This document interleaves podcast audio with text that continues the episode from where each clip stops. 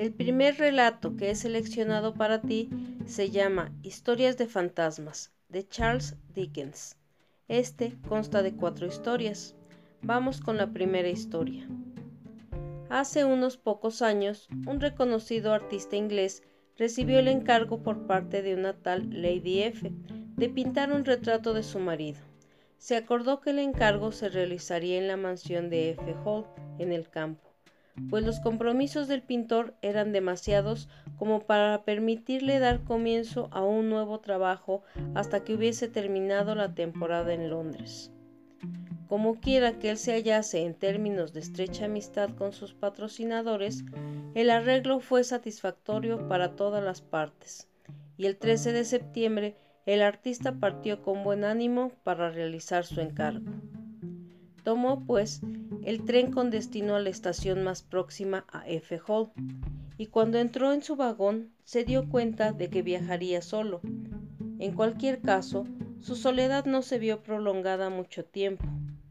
En la primera parada después de Londres, subió al vagón una joven dama que se sentó en la esquina opuesta a él.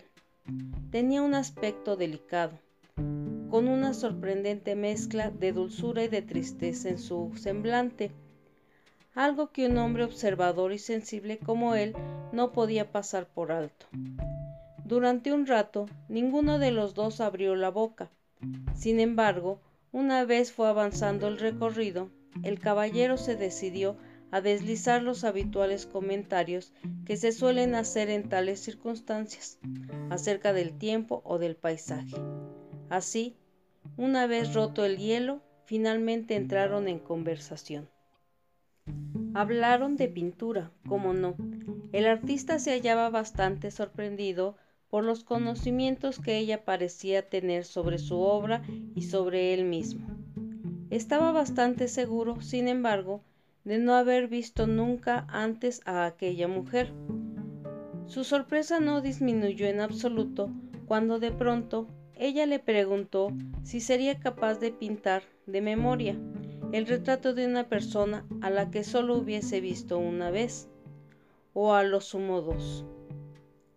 Él dudaba de responder cuando ella añadió, ¿Cree usted, por ejemplo, que podría pintarme de memoria?